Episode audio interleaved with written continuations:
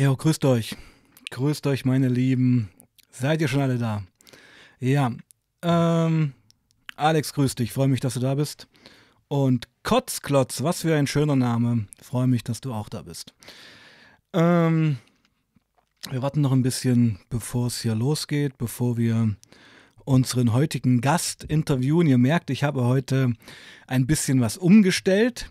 Ich habe zum Geburtstag einen Mikrofonhalter bekommen, der mir ermöglicht, mich hier zurückzulehnen und auch ganz bequem schreiben zu können. Und ja, denke, der Sound ist auch okay. Schreibt mal bitte, ob der Sound okay ist, ob technisch alles okay ist. Würde mich freuen, wenn. Servus Toni, grüß dich. Ähm, wir sehen uns ja dann am Samstag. Genau. Ähm, ja, wir werden heute, und das finde ich ziemlich krass, also es hat sich ja Natalie bei mir gemeldet, wir werden heute über Opium reden. Und ähm, ist für mich die erste Begegnung mit ähm, jemandem, ich glaube, sie ist indirekt von Opium betroffen. Also ein Bekannter oder ihr Freund konsumiert Opium, aber das wird sie uns gleich alles selber erzählen. Siegfried, grüß dich, freue mich, dass du da bist. Mein Lieber, das freut mich, Sigi. Das ist cool, dass du da bist. Gut, wollen wir es klar machen? Wollen wir Natalie anrufen? Let's go. Ja? Okay.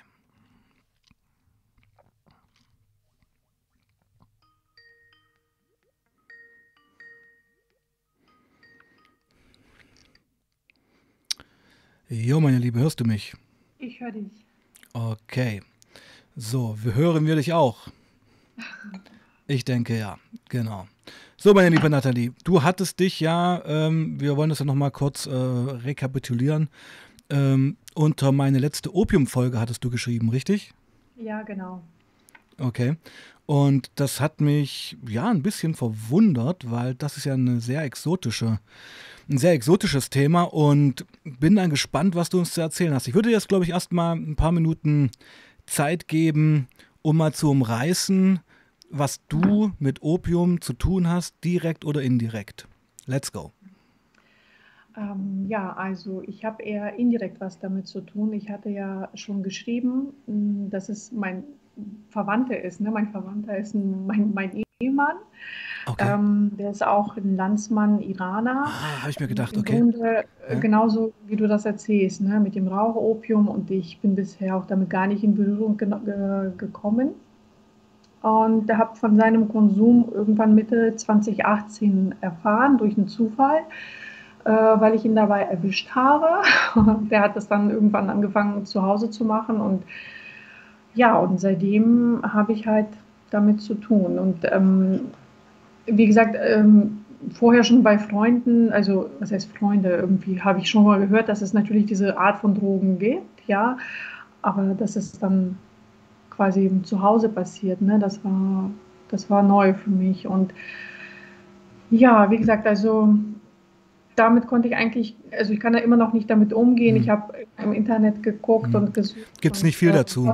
Ist, es gibt wirklich nicht viel mhm. dazu und habe mich ehrlich gesagt richtig gefreut, als ich die erste Folge von dir gesehen habe okay. und dann sehnsüchtig auf die zweite Folge gewartet und ähm, die also natürlich dann mitverfolgt und ähm, ja, dann die Möglichkeit gleich genutzt, dein Angebot Fragen zu stellen ne, unter den Kommentaren und ähm, habe das dann gemacht und äh, bin dir auch sehr dankbar dafür, dass du mir das Angebot gemacht hast, jetzt hier mit dir darüber zu sprechen. Ich ähm, habe natürlich irgendwie so schon ein paar Fragen, die für mich noch nicht geklärt sind. Mhm. Ich hoffe, dass du mir da vielleicht aus deiner eigenen Erfahrung auch berichten kannst, äh, wie das ist. Also Weißt du, mein Mann, der hat mir schon versprochen, dass er das jetzt bis Ende März macht. Also März ist ja jetzt schon vorbei. Ne? Und das verspricht er mir schon seit zwei Jahren. Und jetzt der letzte Termin war März und er hat gesagt, dann hört er auf, indem er einfach runter reduziert. Ne, das ist äh, so eine Frage, die ich habe, ob dann irgendwie, wenn man durch, ob man durch Runterreduzieren einfach ähm, diese Entgiftung machen kann, wenn man schon so lange konsumiert. Und ähm, ja, also das ist irgendwie. Okay. Ähm, ja, reicht mir erstmal ähm, mhm. für die Einordnung. Ähm, bist du Deutsche? Ähm, ich bin sehr, äh, ja, aus Kasachstan. Okay, aber in mhm. Deutschland geboren? Äh, nein, ich bin in Kasachstan geboren. Okay, aber also es hat jetzt nichts mit irgendwelchen Ressentiments mhm. zu tun. Ich brauche es einfach nur zur Einordnung ein bisschen, ja. Okay, also was natürlich schon wieder absolut auffällt, ist, ähm, er ist Iraner. Ja, mhm. da schließt sich ja der Kreis, weil mhm. das habe ich ja auch im letzten Video von mir, was übrigens der dritte Teil war. Ja, ähm, es gibt schon drei Teile zum Opium und den nächsten werde ich nächste Woche machen, weil es gab ja eine Menge Fragen dazu. Mhm. Ähm, also es ist, es ist wirklich noch so, dass Opium, dieses Rauchopium, und da können wir ja später auch nochmal ganz äh, gezielt reingehen, ich, weil mich interessieren würde, wie er es konsumiert. Ja, ich habe ja eine gewisse Vorstellung. Ähm, also Opium, dieses Rauchopium, ma manche schlucken es auch, muss man auch sagen, habe ich auch schon ein paar Mal gemacht, habe mich da auch schon fast überdosiert. Ähm, äh, ist eine, ja, eine Bastion der iranisch-afghanischen Community. Mhm. Das muss man so sagen. Hm?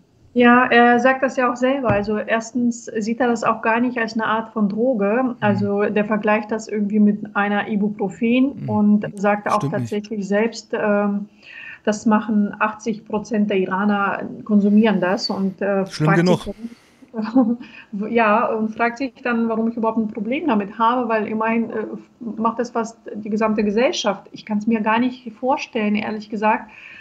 Aber er wird ja wahrscheinlich besser ähm, hm. darüber Bescheid wissen. Äh, wie lange ist der schon in Deutschland? Der ist schon, naja, schon über 20 Jahre okay. schon.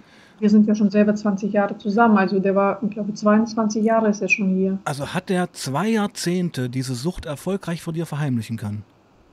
Ähm, du, ich weiß nicht, ob er das wirklich so lange konsumiert. Wie gesagt, ich weiß es seit 2018. Ähm, was ich jetzt irgendwie nach und nach noch mal erfahren konnte, macht er das aber schon seit 2013, vielleicht schon eher.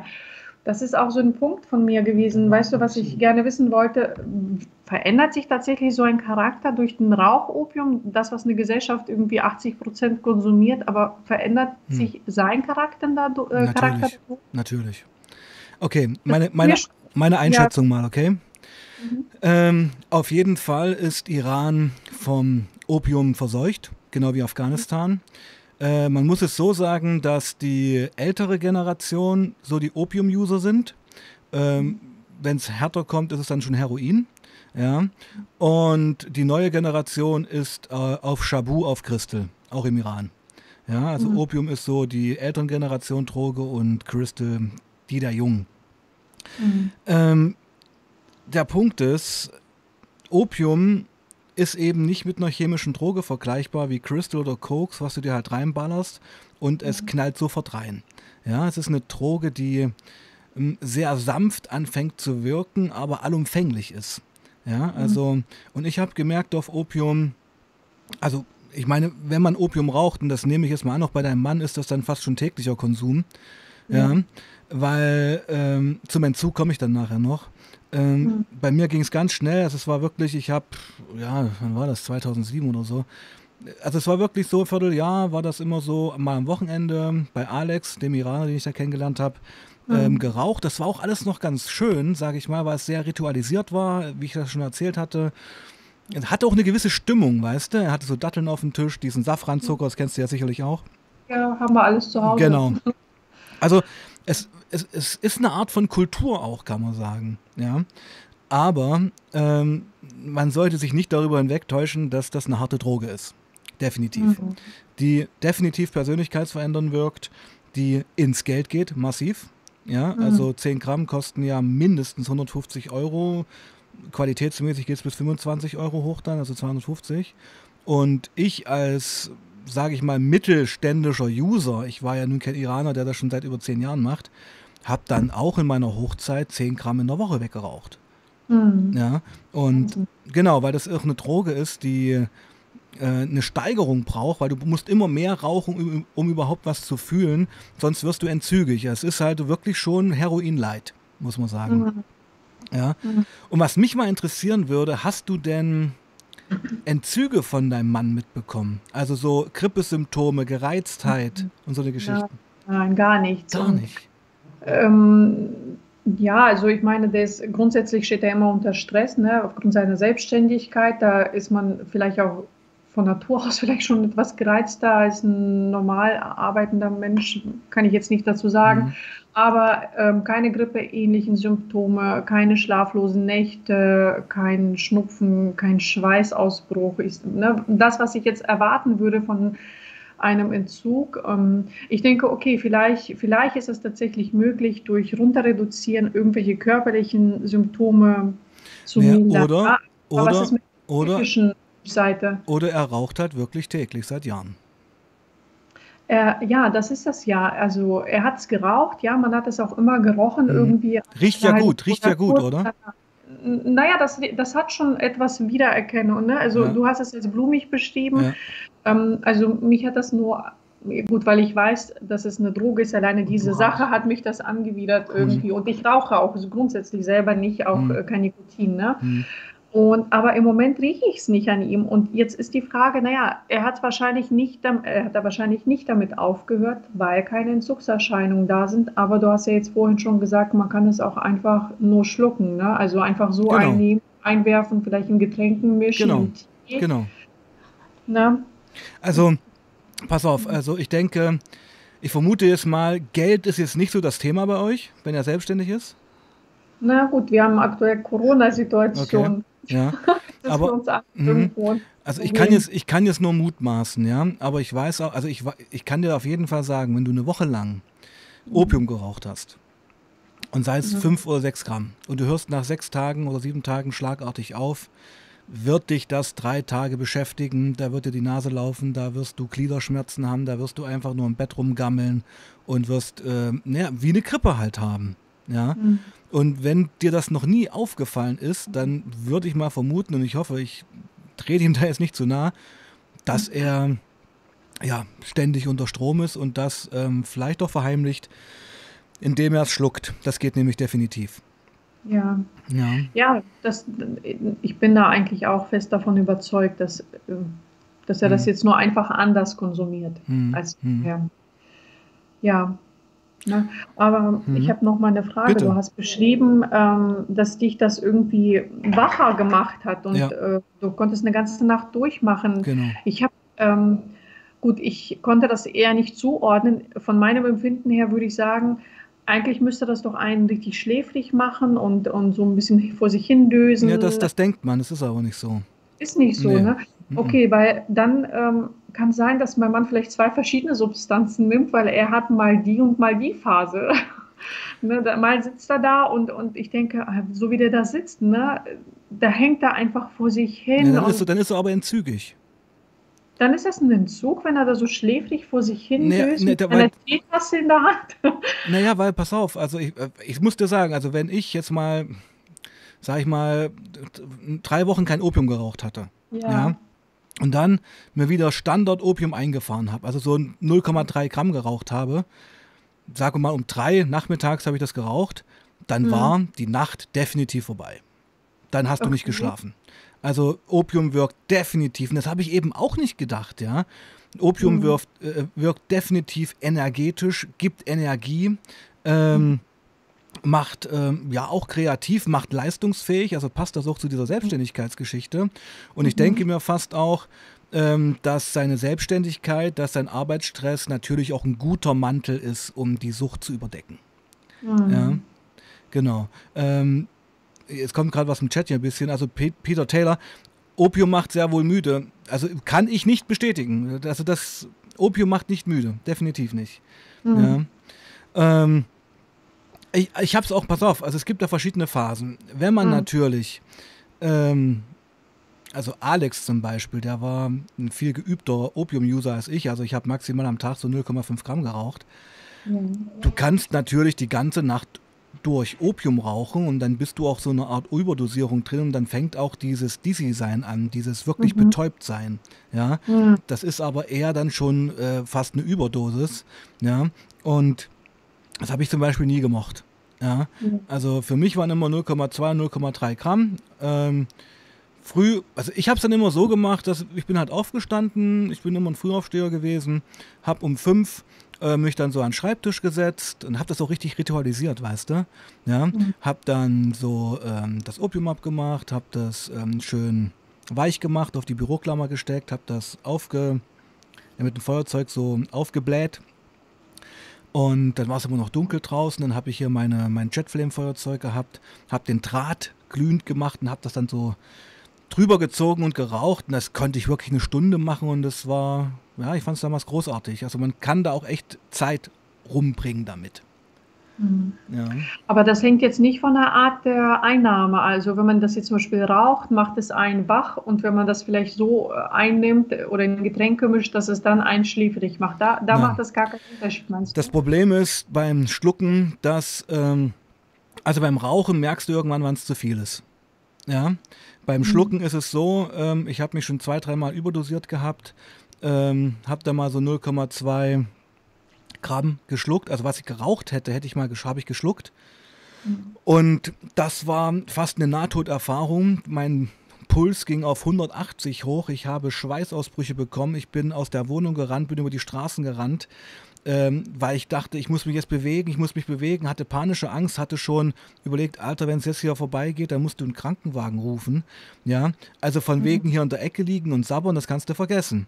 Also okay. ich finde es eher ja, also von der Energie her ein bisschen wie Speed, Pep, so von der Aktivität, mhm. aber eben nicht so chemisch. Und es macht natürlich auch euphorisch, ja, ähm, aber es hat mich dann auch, also ich sag mal, die ersten zwei Stunden, nachdem du geraucht hast, bist du euphorisch, bist eigentlich auch gut drauf. Und dann fängt eigentlich das Gestresse an. Also ich wurde auf Opium auch immer sehr aggressiv irgendwann. Mhm. Ja, weil es eine Droge ist, die dich sehr isoliert dich von dieser Welt auch abkoppelt, das ist ja kein, das ist ja nicht mehr die Realität dann. Du hast mit dir zu tun, du bist auf der Droge und äh, viele, viele, und das passt eben auch, viele Konsumenten verharmlosen das. Weil es ist ja, ja nur Opium, ja, es ist kein Heroin. Ja, Aber, das, ja, ja. Genau. Das sagt das ist doch ein Naturprodukt, ne? Ja, Nathalie, du verstehst ja. das nicht. Das ist Kokain aber auch, ja. Also, ja, ja, genau, richtig. Hm. Aber es eine harte Droge, ne? Es ist definitiv eine harte Droge mit massiven Entzugserscheinungen, mit Persönlichkeitsveränderungen, die massiv ins Geld geht, das muss man auch mal sagen. Und die, also ich muss es dir, äh, wir reden ja hier Real Talk, ja? Ja. Also, wenn dein Mann auf Opium ist, ist er nicht die Person, die er in Natura wäre. Hm. Das merke ich. Also ich habe ehrlich gesagt, gut, ich habe lange Zeit wahrscheinlich die Augen davor verschlossen, weißt du. Mhm. Ich habe schon gemerkt, dass er sich verändert, ähm, nicht in die positive Richtung, ne, dass ihm vieles auch, auch seine Selbstständigkeit, die er sich eigentlich ganz schwer aufgebaut hat, dass die ihm irgendwie egal oder gleichgültig wird und ähm, ich habe mich immer gefragt, woran liegt das? Ne? Also was ist denn da jetzt anders? Weil äh, ne, das ist sein Lebenswerk irgendwo gewesen. Lebenswerk ist jetzt auch übertrieben. Lebensinhalt. Ich meine Lebensinhalt, genau, mhm. damit verdient er seine Brötchen. Er war immer stolz darauf auf sich, ne, weil von vier Brüdern, ähm, zwei sind davon im Iran, zwei sind hier. Er ist der Jüngste, er hat sich was aufgebaut. Und ähm, da war er immer sehr stolz drauf. Und dann nach und nach äh, hat er sich verändert. Und wie gesagt, ich habe wahrscheinlich lange die Augen davor verschlossen und wollte es nicht wahrhaben. Wie, wie hat er sich verändert? Was ist passiert?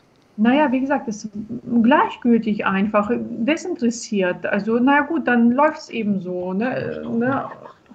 Er hat zum Beispiel auch mich und die Kinder äh, eigentlich immer schon ne, von Anfang an in, in, den Himmel hochgelobt, aber dann nach und nach waren wir ihm nicht gut genug. Ne? Alles war blöd, ne? wir, sind, wir sind schlecht, das Leben ist schlecht, naja, das naja, klar, Geschäft ist schlecht. Ne? Alles. Ja, er ist halt ähm, auf dieser Droge egozentrisch.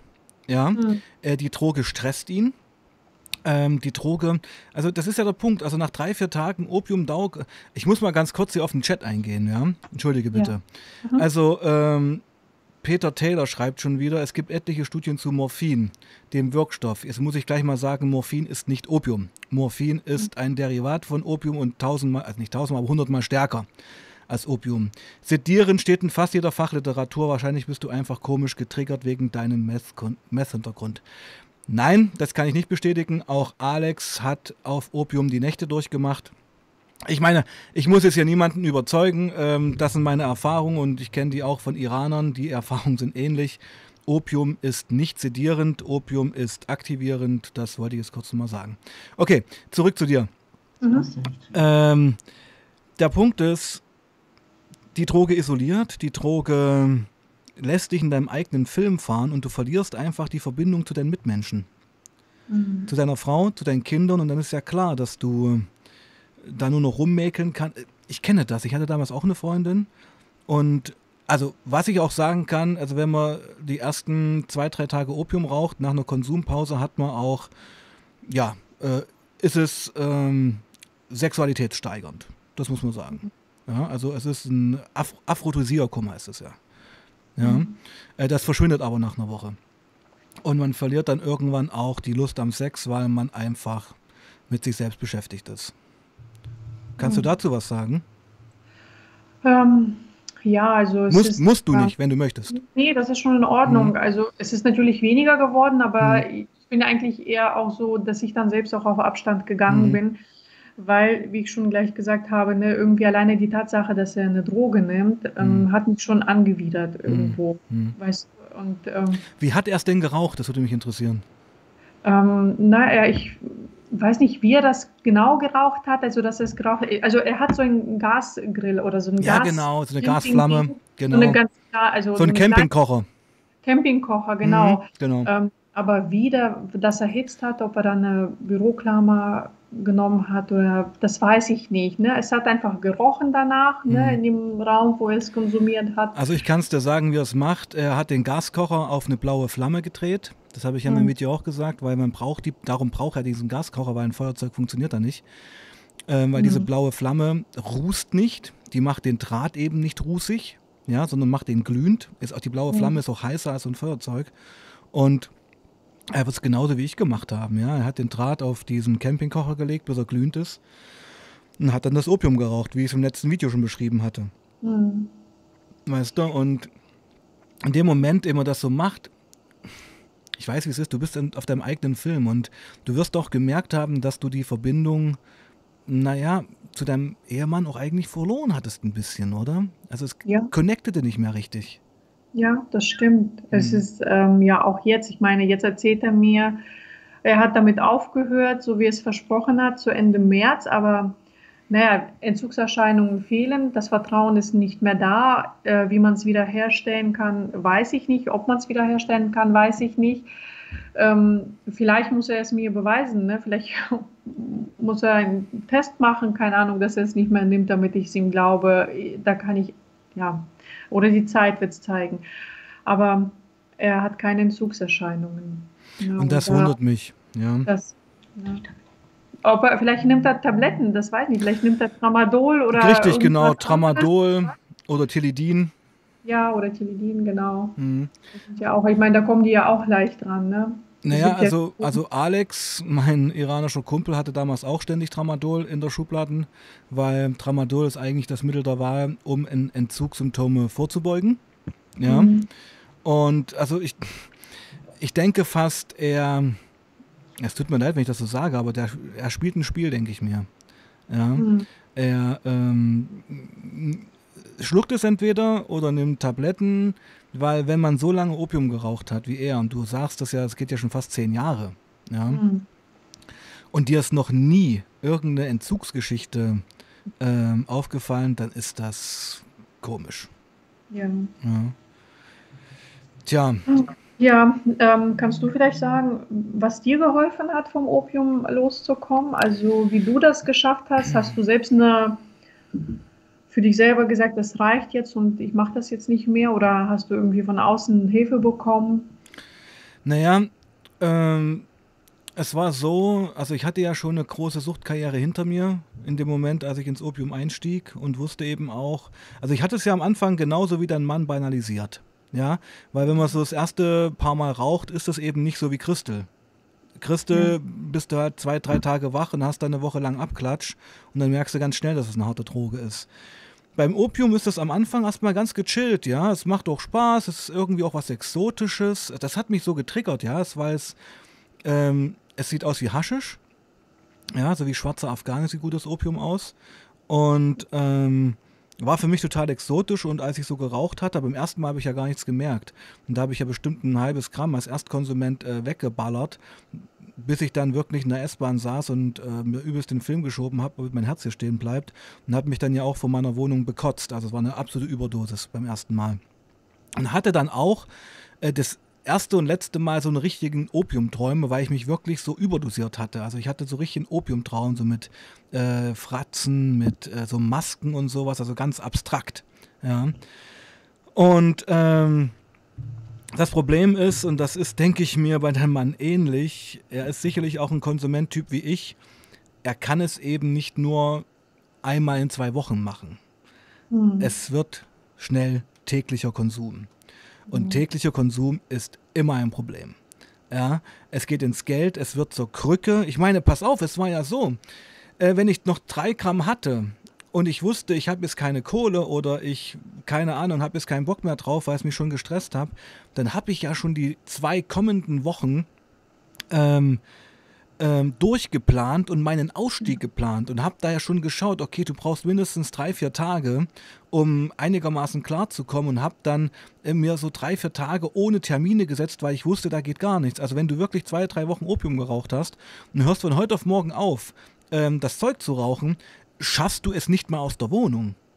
Hm. Du hast Schmerzen, dir läuft die Suppe aus dem Gesicht. Mhm. Und ähm, wenn das noch nie passiert ist, dann ist dein Mann immer noch drauf. Das muss ich, glaube ich, so sagen. So, mhm. aber zurück zu, zurück zu deiner Frage. Ja? Mhm. Ähm, ich hatte irgendwann, weil äh, es muss irgendwann auch Konsumpausen geben, weil manchmal sind die Leben, also wenn man zum Beispiel in Urlaub fährt oder ins Ausland fliegt, würde ich jetzt kein Opium mitnehmen. Ja, das ist auch brandgefährlich sowas. Also es gab schon erzwungene Konsumpausen und der Abklatsch, der, das Runterkommen, der Entzug vom Opium, der war einfach so ekelhaft. Der hat mich dann zum Schluss eigentlich davon abgeschreckt. Mhm. Und ich muss auch sagen, ich hatte schon eine große Drogensucht überwunden und wusste halt einfach, Sebastian, wenn du jetzt nicht die Notbremse hier ziehst, bist du die nächsten fünf, sechs Jahre genauso drauf. Also es war wie immer eine eigene Entscheidung. Und darum muss ich auch sagen, wenn dein Mann diese Entscheidung nicht von sich selbst austrifft, wird es schwierig, dass du ihn dazu bewegen kannst. Mhm.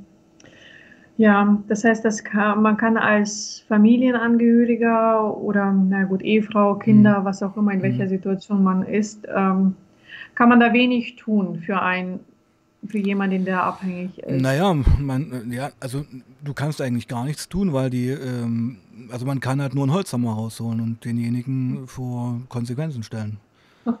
ja, ja, also zu sagen, also ich sag's mal so, ich meine, der Leidensdruck bei dir klingt jetzt nicht so groß. Es scheint ja noch irgendwo zu funktionieren, aber du merkst halt schon, dass. Ja. Na gut, es. Nicht, äh, okay. Mhm.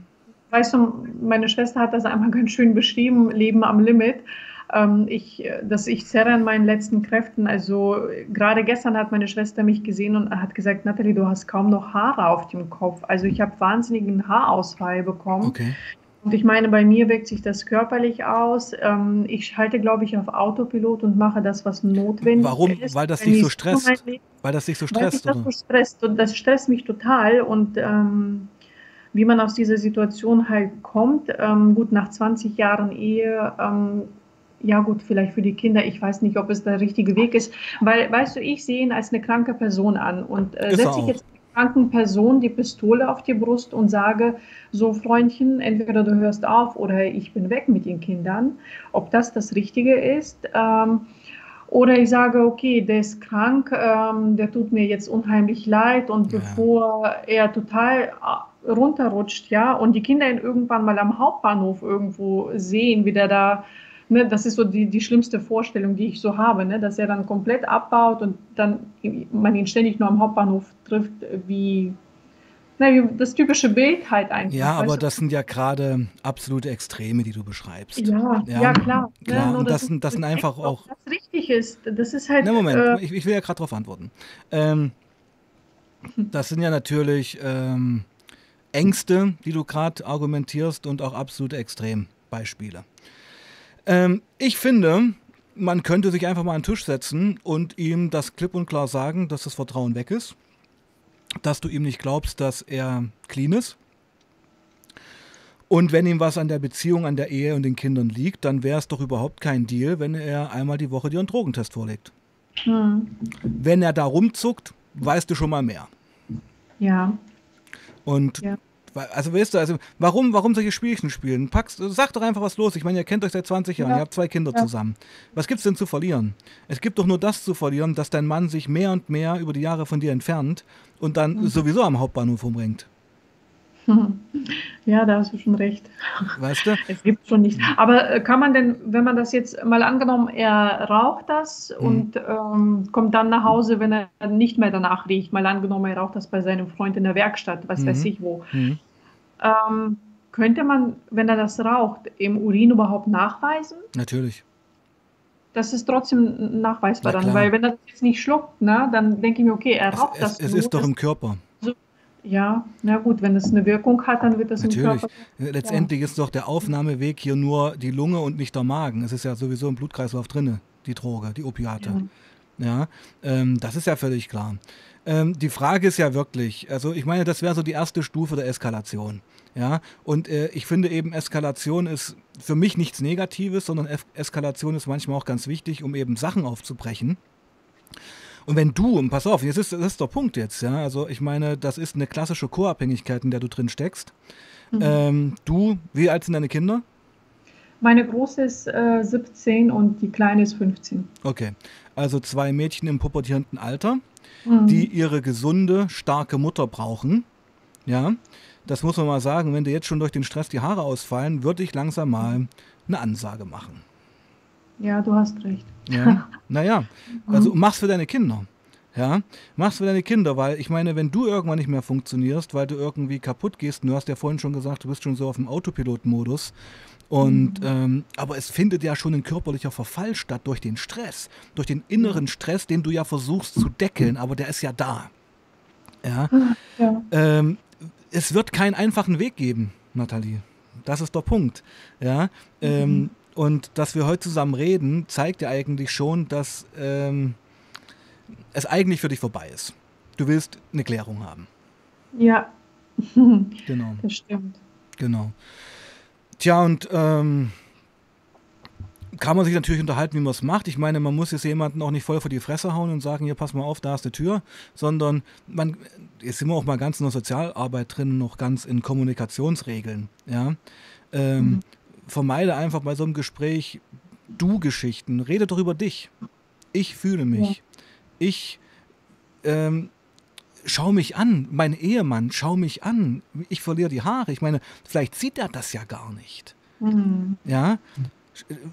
Sehe ich für dich gesund aus? Sehe ich für dich aus wie eine Frau, die glücklich ist, wie eine Ehefrau, wie eine Mutter, die glücklich ist? Wir haben zwei wunderschöne, gesunde Kinder. Willst du das alles wegschmeißen? Man muss das den Leuten wirklich mal auf den Tisch packen. Ja. Ja. Und ich meine, es muss auch kein Gespräch sein, wo sofort jetzt ähm, sich die Welt ändert. Das wird's nicht. Ich finde es erstmal ganz wichtig, dass ihr überhaupt eine Kommunikationsebene wiederherstellt. Und wenn du einfach Misstrauen hast, wenn du, wenn du kein Vertrauen mehr hast, ist es völlig legitim, das auch zu äußern. Ich meine, da, dafür seid ihr 20 Jahre verheiratet. Und ihr mhm. habt ja mhm. sicherlich auch andere Sachen schon durch. Weißt ja, du? Klar. Eben. Bin selber zehn Jahre verheiratet, weiß, wie das ist. Und es ist manchmal nicht einfach.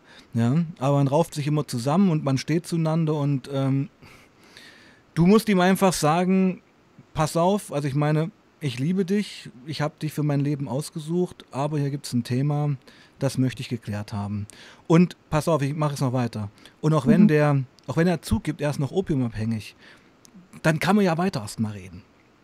Ich finde, mhm. Ehrlichkeit ist erstmal das Wichtigste. Weißt du? Mhm. Ja, ob er es zugibt, ne? Ähm, dann, glaube, pass auf, dann, so dann musst du Stolz, ne, dass man das nicht zugeben. Ja, dann scheiß auf den persischen Stolz, Mann. Hier geht es um deine Kinder. Nee, ich kann so eine Ausrede nicht hören, das muss ich dir ganz ehrlich sagen. Dieses, mhm. Diese Macho-Kultur, dieses Rumgeaffe von wegen patriarchaten Männer, da bist du mir an der falschen Adresse. Ja, ja. ich kenne genug Muslime, ich kenne genug Iraner und das kann nicht die Ausrede sein. Nicht, wenn es um deine Kinder geht. Mhm. Ja, also da musste mal ganz klar auch eine Grenze ziehen, was ist hier eigentlich wichtig und was nicht. Und wenn er so Bock auf iranische Macho-Kultur hat, kann er ja in den Iran gehen. Ja, das stimmt. Ja, also ist ja ganz ja. einfach. Mhm. Also ich versuche dir jetzt gerade auch ein bisschen zu bestärken in, in ja, deiner ich, Not, ja. weißt du, das ist mir eigentlich auch irgendwie total bewusst alles und ähm, ich weiß ja auch, was richtig und was falsch ist und was für mich oder für meine Kinder gut ist. Aber ich glaube, du hast es schon ganz richtig auf den Punkt gebracht. Ähm, ich bin wahrscheinlich co-abhängig, ne? Nee, du bist nicht wahrscheinlich co-abhängig, du bist co-abhängig. Ja, 100 Prozent bin ich das, das stimmt. Und ähm, ja. Und das ist auch keine Schande, Nathalie. Mhm. Aber eine Schande wäre es, nicht darauf zu reagieren. Ja. Weißt du? Und ich will dich jetzt auch nicht fertig machen oder so. Also ich bin ja an deiner Seite. Und ich weiß auch, dass es nicht einfach ist. Ähm, darum kleine Schritte. Und ich meine, man kann ja auch einem Süchtigen mit Respekt begegnen. Weißt du? Du ja. kannst ihn ja trotzdem als Mensch wahrnehmen und als dein Ehemann und sagen, wie ich dir schon vorhin sagte, äh, ich, ich vertraue dir da nicht und bitte lass uns das doch aus dem Weg räumen.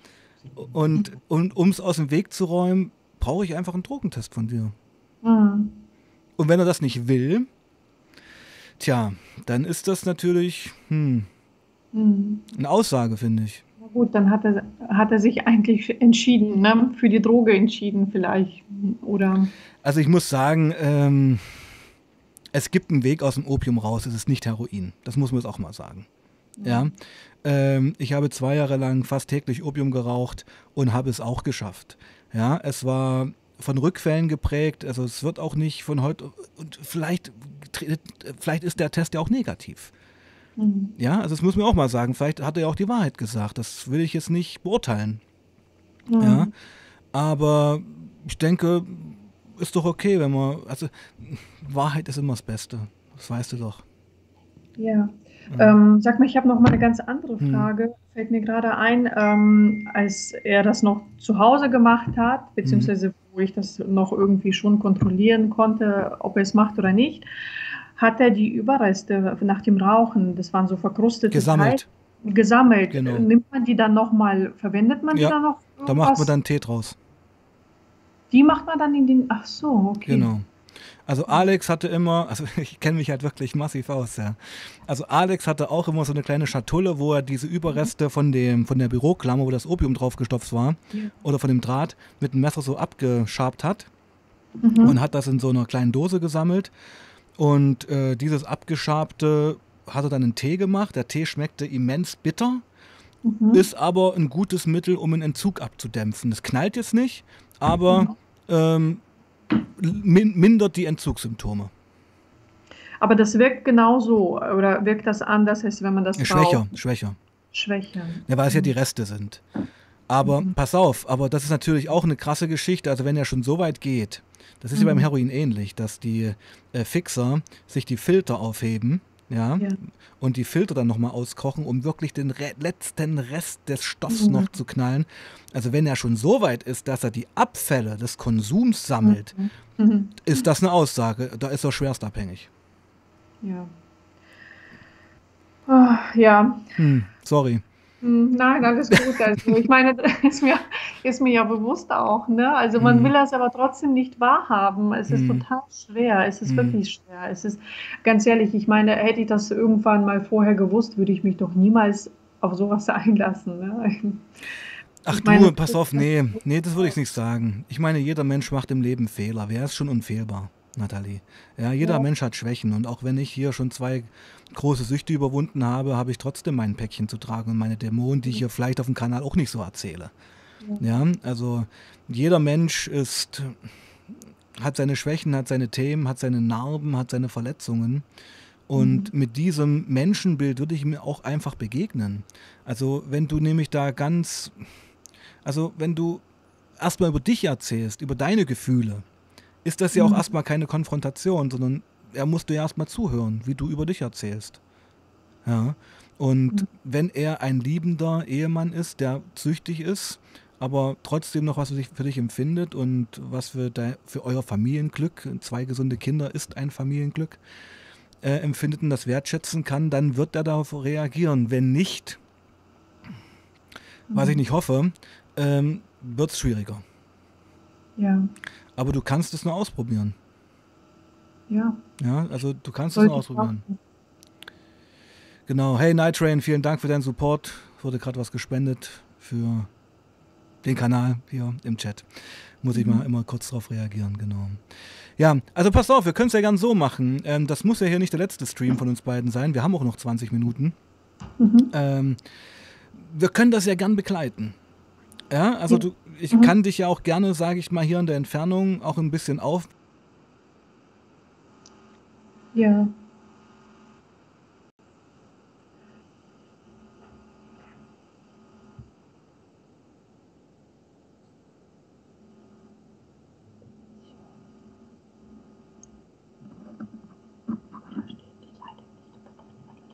So, jetzt geht's wieder. Ähm, kann dich da supporten? Man, man kann das ja bisschen auch so co-therapeutisches machen. Ja, also du bist ja auch eine Betroffene. Du bist eine Betroffene dieser Drogensucht, eine indirekt Betroffene. Hm. Und du brauchst auch Unterstützung. Du brauchst auch Hilfe. Ja. Ja. Und ähm, okay, es schreibt jemand, ja, okay, ist natürlich auch ein Einwand. Ähm, ja, Ton geht wieder, Leute, beruhigt euch. Ich hab's ja gesehen. Ähm, es schreibt natürlich auch jemand, wir kennen nur die eine Seite. Hm. Ist natürlich auch richtig, aber ich meine, hm, wir reden hier halt über eine, eine harte Drogenerkrankung, ja. Hm. Ja, aber äh, sag mal, gibt es denn keine anderen Themen, die euch noch verbinden? Oder seid ihr schon in so einer Entfernung zueinander? Ah, naja, im Moment habe ich, ja, ich glaube, also es ist so, ich meine, das ist seit 2018 begleitet jetzt mich persönlich das, ne, dass ich das weiß. Ich glaube, das Einzige, was uns jetzt noch verbindet, äh, sind unsere Kinder. Das Haus. Und ja, das Haus. Also wirtschaftliche Verpflichtungen. Wirtschaftliche Verpflichtungen und ja, die gemeinsamen Kinder. Ich meine, äh, die Situation ist jetzt schon so weit, dass meine Große jetzt an einer Depression leidet, ist in einer Behandlung. Oh, oh, oh das hast du mir noch gar nicht erzählt. Nee, naja gut. Es ist, es ist einfach so viel, weißt du. Ähm, Na Moment, warum ist die in Behandlung wegen der Drogensucht wegen, ihres Vaters? Naja, ich denke, das ist alles, äh, das spielt wahrscheinlich auch eine Rolle mit rein. Ähm, ich denke, die Corona-Situation macht uns ja alle nochmal für alles nochmal sehr empfindlicher, was um uns herum passiert, aber ähm, die Situation zu Hause, glaube ich, hat sie da erstmal in diese Depression versetzt. Ne? Mein Mann ist auch einmal handgreiflich geworden, mir gegenüber. Die Kinder haben das mitgekriegt. Warum? Das, das möchte ich jetzt gerne wissen, weil das ist äh, interessant. Äh, ist das einmal gewesen oder ist schon mehrmals? Das ist einmal passiert. Wie lange ist das, das her? Ist einmal dieses Jahr passiert, am 3. Januar. Warum? Erzähl uns die Situation mal bitte.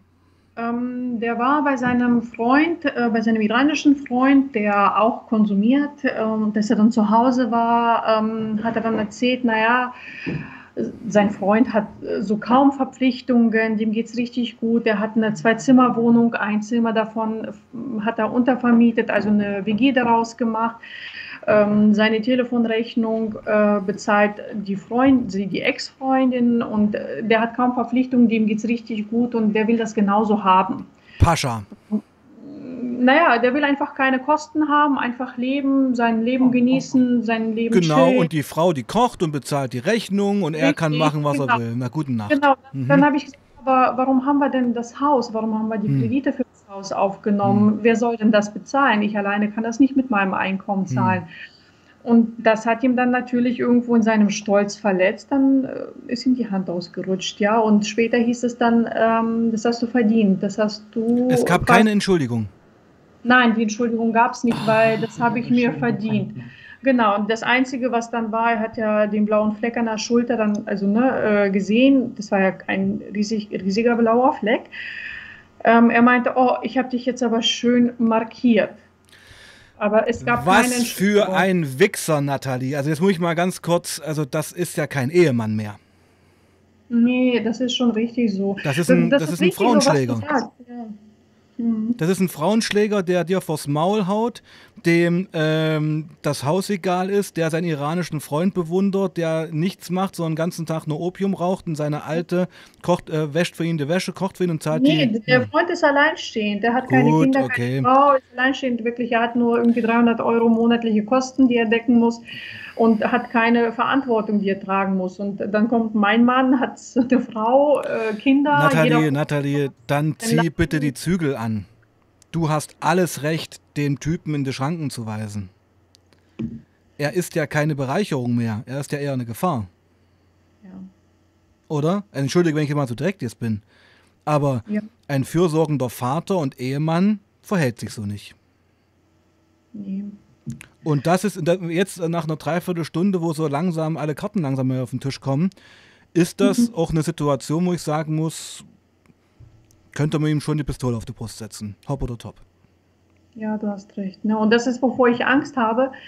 Ähm, Wovor hast du denn Angst? Nicht, nicht, nicht Angst, alleine zu sein. Weißt du, ich bin ähm, damals mit ihm zusammengekommen, da war ich äh, sech- 16 oder 17. Das heißt, Mhm. ich bin von einem Haushalt, also von meiner Mutter, von zu Hause, mit ihm zusammengezogen. Und seitdem ähm, habe ich nie, nie alleine gewohnt. Ich habe nie für mich alleine Verantwortung tragen müssen. Und ich hatte nie eine eigene Wohnung für mich alleine. Und weißt du, diese Selbstständige im Ach, Leben. Nathalie, ankommen Nathalie, hör doch auf. Hör doch auf. Und für die Kinder Verantwortung Ja, deine übernehmen. Kinder sind in Therapie, du wirst von deinem Ehemann geschlagen. Ich meine, was sollte noch passieren? Das weiß ich nicht. Ich weiß auch nicht, auf was ich warte. Das ist ja das Problem. Also Mhm. ich weiß nicht, was noch alles passieren muss, damit, äh, ja, keine Ahnung. Damit du eine damit, Entscheidung triffst. damit ich ähm, tatsächlich irgendwie sage, es geht so nicht mehr weiter. Ja, es geht ja schon eigentlich nicht mehr so es weiter. geht schon nicht mehr Ja. weiter, ja. Genau. Naja, gut, pass auf. Ich will dich auch gar nicht unter Druck setzen, sondern wir spiegeln das Ganze ja hier und letztendlich äh, redest du heute mit mir, um dir eigentlich auch nur zu bestätigen, äh, bestätigen zu lassen, dass das, was du in deinem Herzen empfindest, richtig ist. Mhm. Ja, weil es- ich weiß aus Erfahrung, dass der Bauch bzw. das Herz immer die klarste Sprache spricht und der Kopf immer einen Strich durch die Rechnung macht. Mhm. Dein Bauch und dein Herz sagen dir schon lange, was zu tun ist. ja. Ja. Aber natürlich weiß ich das. Ich meine, es steht ja auch ein Lebenswerk auf dem Spiel. Es steht auch ein Konzert. Aber pass auf, der Punkt ist doch, du klammerst dich an, ein, an eine Illusion, die gar nicht mehr existiert. Ja? ja. Du klammerst dich an eine Ehe, die vor 10 oder 15 Jahren mal so schön war. Aber sie ist Ja. doch lange nicht mehr. Ja. Mhm. Und es, ich, ich erwarte von dir auch nicht, dass du von heute auf morgen den Typen auf die Straße setzt. Und wenn der schon so handgreiflich ist, dann habe ich auch eher Angst um dich. Mhm. Weil wenn so jemand, der so eine Macho-Kultur pflegt und auch schon so handgreiflich ist und dann das ja auch schon fast als Orden sieht, seine Frau zu schlagen, den Leuten traue ich alles zu. Das Mhm. muss ich jetzt auch mal sagen. Und da muss ein Ausstieg, wenn du diesen Ausstieg machen willst, gut geplant sein. Ja. Also das ist eine Riesenkiste, die wir hier haben. Ja, da hast du recht. Ja. Das ist das, wovor ich Angst habe, vor Mhm. dieser Riesenkiste eben. Ne? Hast du Angst, dass er dir noch mehr Gewalt dann tut? Nee, das eher nicht. Er, ähm, ich meine, ich weiß ganz genau, dass eine Frau, die alleinerziehend, also eine alleinerziehende Frau mit Kindern in Deutschland nicht fallen gelassen wird vom System. Ich meine, ich habe eine Festeinstellung, ich habe einen Vollzeitjob, ich verdiene nicht schlecht und meine Kinder sind ja eigentlich schon fast erwachsen und naja, fast aus dem Haus kann man noch nicht sagen. Ne? Ähm, es macht mir aber trotzdem unheimlich Angst, dass ich es nicht packen werde und dass ich dann, oder dass ich später sage, Mensch, was habe ich getan? Ich habe einen ganz großen Fehler getan, dass ich meinen Mann verlassen habe, dass ich ähm, mein Leben aufgegeben habe. Das ist, ne, aber eine Co-Abhängigkeit, ne? Du hast das ja Aber, selber aber Nathalie, was, was, für ein was für ein Leben würdest du denn aufgeben? Ein Naja, Leben, das- wo dir die Haare ausfallen und du von deinem Ehemann geschlagen wirst und deine Tochter in Therapie ist? Dieses Leben? Redest du von diesem Leben? Ja. Weißt du? Also mir ist Naja, bewusst. Eigentlich eher die Illusion, ne, an die ich Hm. mich festklappe. hm, Die Ehe vor zehn Jahren vielleicht. Das ne? Traumbild, was mal war, was aber schon lange weg ist. Ja. Was schon Ja. lange weg ist. Familie, Kinder, ein Hund, ein Haus, ne? Das, das alles. Naja, es ist natürlich so, dass, ähm, aber pass auf, es gibt, ich sag's mal so, ich kann mir das vorstellen, also wenn, wenn ihr auch Haus habt, äh, also es sind ja auch Kredite und äh, wirtschaftliche Verpflichtungen, das kann einem Angst machen, ja. Das kann einen auch hilflos und ohnmächtig werden lassen, aber ich sag dir eins, es gibt für alles eine Lösung. Es gibt für Mhm. alles eine Lösung, es gibt für alles einen Ausweg. Dieser Ausweg muss durchdacht sein, der muss geplant sein, der muss auch nicht von heute auf morgen passieren. Man kann, also du musst ihn ja nicht, du musst ja nur nicht die Schlösser vom Haus austauschen, aber du könntest, könntest ihm ja schon mal darüber informieren, wo du gerade stehst. Mhm. Also das wäre auch nur fair ihm gegenüber, Ja. weißt du? Und ähm, vielleicht, also weil ich habe ich, ich hab ein bisschen Schiss um dich, muss ich dir sagen, weil ich kenne solche Leute. Dann lade dir vielleicht auch eine Freundin ein, die im Nebenzimmer sitzt oder eine Schwester die im Nebenzimmer bei den Kindern ist, du redest mit deinem Mann in der Küche und hast und weißt, du hast ein Backup, wenn der Typ ausrastet und wir kennen solche Leute, die dann komplett durchdrehen, ist da noch jemand in der Wohnung oder im Haus, der helfen kann. Ja. Also ich, ich gehe schon so weit, dass ich das so durchdekliniere, weißt du, wie ich das meine? Mhm. Ja, das meine ich mit geplantem Ausstieg. Mhm. Weil die meisten Sachen passieren doch, dass ähm, Frauen einfach ir irgendwann abhauen und der Mann wartet auf der Bushaltestelle auf die und dann geht's halt ab, ja.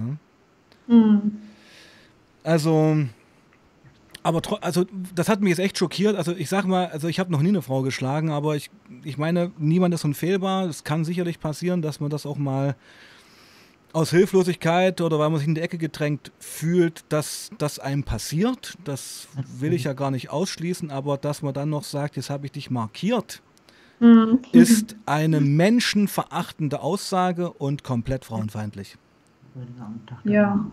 Ja. ja. Und das hat mich eigentlich am meisten schockiert. Mich hat jetzt gar nicht das, die, diese, diese, dieser Schlag schockiert, sondern eher der, der Nachgang. Das ist ja das Ekelhafte ja. gewesen. Ja. ja. Naja, und äh, wie gesagt, er konnte dann auch überhaupt nicht nachvollziehen, warum ich dann noch mehr auf Abstand gegangen bin. Ne? Und äh, ja, weil. Äh, ja, weil für ihn es normal ist.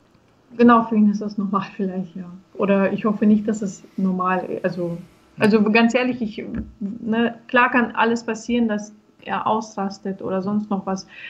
Aber eigentlich will ich nicht, äh, nicht hoffen, dass es nochmal passiert. Ne? Und, ähm, Wenn es einmal passiert, dann wird es nochmal passieren.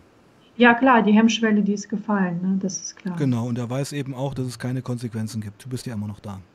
Ja, ich bin noch da. Und ach, das ist der Punkt, wenn Täter eben keine Konsequenzen fürchten müssen und äh, nicht bestraft werden für ihre Handlung, ist das für die ein Freibrief für noch Schlimmeres dann. Mhm. Und da sollst du, tja, dich auch mal damit auseinandersetzen, weil ich sag mal, das, das Gewaltniveau oder das Missbrauchsniveau kann ja jetzt nur noch steigen. Ja. ja Wenn es bei ihm jetzt keine wirklich fundamentale Wandlung gibt, dass er sagt, also ich hätte ja erwartet, dass er sagt, es tut mir leid, ich habe der Fassung verloren, weil ich bin hilflos, ich bin auch mit mir unzufrieden, weil warum schlägt ein Mann eine Frau? Es ist ja nicht so, dass der die Frau hasst, sondern er ist ja mit sich unzufrieden. Er ist ja in diesem Moment ganz schwach. Ja. Und er nutzt seine körperliche Überlegenheit, um seine Schwäche zu überdecken. Ja. Ja, das ist ja der Punkt. Ja. Also er ist eben auch nicht glücklich. Ja, na gut, aber weißt du, was ich immer denke, das ist ja immer sein, also immer wenn er das konsumiert, es ist seine Entscheidung. Ich habe ihm ja nicht dazu gedrängt oder. Nein, das meine ich es nicht. Er ist Sklave der Droge geworden. Ja. ja.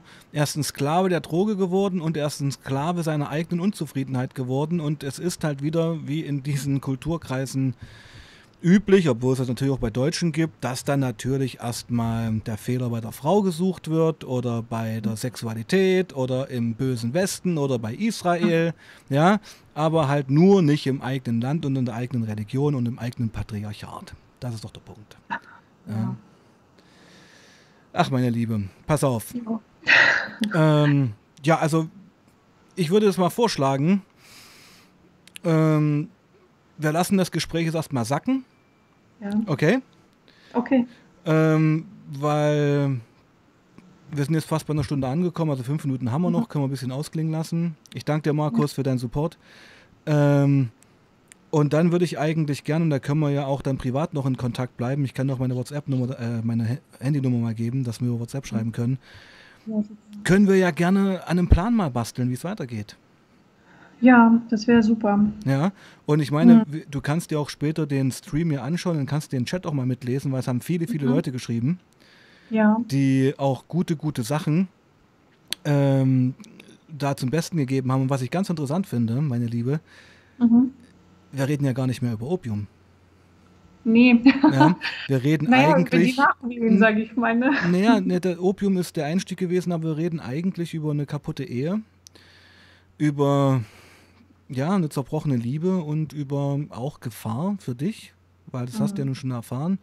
Und also ich bin jemand, ich habe da ein ganz großes Herz für sowas. Also ich bin jemand, der sich ganz, ganz stark gegen Gewalt gegen Frauen macht. Bin auch, mhm. ja, ähm, Mitglied bei verschiedenen Frauenorganisationen und also da hört bei mir halt der Spaß auf. Mhm. Weißt du? Und ähm, leider Gottes ist es so, dass Opfer von Gewalt, also gerade Frauen, äh, die Opfer sind von Gewalt, sich in erster Linie dann erstmal selber die Schuld geben. Mhm. Und das ist falsch. Du bist nicht schuld daran. Niemand hat Recht, dich zu schlagen. Schon gar nicht dein ja. Ehemann. Das ist ein No-Go und das muss auch so behandelt werden. Mhm. Ja, und ähm, ich wiederhole mich und am schockierendsten fand ich eigentlich die Aussage danach. Weil das zeigt nämlich, er hat keinen kein Antrieb, sich zu ändern. Er hat kein, keine Erkenntnis, dass er was falsch gemacht hat, sondern er ist ja fast stolz darauf. Ja. ja.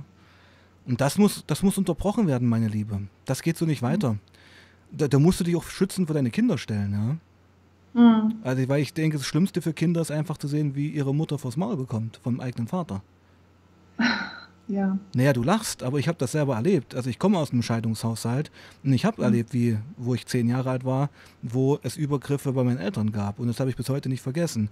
Ich habe mich mit meiner Schwester vor Schock und Angst im Bad eingeschlossen.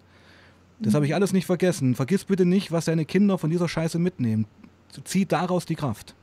Ja, die, die nehmen mehr mit, also die kriegen mehr mit, als ich es eigentlich gedacht habe. Ja, du hast die Augen verschlossen. Ja, ja. ich. Genau. Mhm. Ja, Wahnsinn. Mhm. Wahnsinn, meine Liebe. Also pass auf. Ähm, ja. Hast du jetzt noch was zu sagen? Nee, also ich bin jetzt echt, ähm, ja, also mein Kopf ist total heiß, hm. ehrlich gesagt, nach dieser Diskussion. Hm. Und eigentlich hast du vieles gesagt, was ich auch selber schon weiß, ja. Hm. Also es muss irgendwie, ich muss ihn damit ähm, nochmal mit ihm damit auseinandersetzen und ihn dann ansprechen und einfach nur gucken, wie die Reaktion ist und dann endlich irgendwie eine, zu einer Entscheidung kommen. Und ich begleite dich gern dabei. Ja. Also einfach auch als Spiegel, als Unterstützung, als Reflexionsfläche. Ja? Mhm. Also du bist da nicht allein. Und ich meine, ich, hab, ich bin ja selbst Sozialarbeiter, ich habe einfach auch viele viel, viel Netzwerkerfahrung. Ich weiß, was es auch für Angebote für Frauen in deiner Situation gibt. Also du bist ja nicht im Iran hier, sondern du bist immer noch in Deutschland. Ja. ja ähm, das sehen nämlich im Iran und in Afghanistan ganz anders aus für dich als Frau. Mhm. Genau, also pass auf, meine Liebe. Und darum mache ich solche Streams auch nur eine Stunde, weil ähm, das ist immer sehr intensiv, was wir hier besprechen. Ja. Und ähm, ja, würde dich bitten, also ich würde jetzt den Stream beenden Okay. Und wir können ja noch kurz in der Leitung bleiben. Mhm. Dann entlasse ich dich da ein bisschen. Und ja, liebe Freunde, ich wende mich jetzt mal an die Community.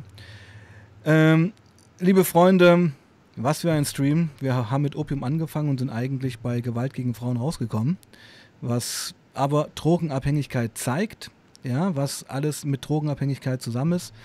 Ich beende jetzt den Stream, würde den Stream auch noch weiterlaufen lassen, dass ihr vielleicht noch ein bisschen schreiben könnt im, im Chat. Und Nathalie, ich gebe dir es kurz Zeit, dich von der Community zu verabschieden.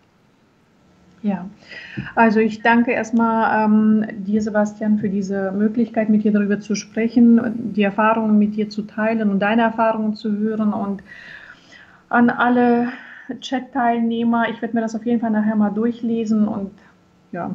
Genau. hoffe, daraus Kraft schöpfen zu können. Definitiv. Du bist nicht allein. Nathalie, das muss ich jetzt mal sagen. Du bist nicht allein und ich würde dir empfehlen, morgen erst das durchzulesen, weil dann hast du den, ja. den Chat neben dem Video. Jetzt gibt es den nur im, im Video. Das ist ein bisschen klein. Ja. Hm. Also, aber kannst du auch schon mal reinschauen.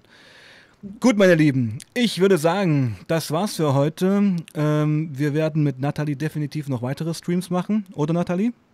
Auf jeden Fall, ja. Genau. Ähm, ich verabschiede mich. Wir sehen uns am Samstag mit Siggi aus Bali und Toni. Hier ein fetter Streamtag. Ich verabschiede mich mit meinen legendären Worten. Bleibt sauber und passt auf euch auf. Peace out.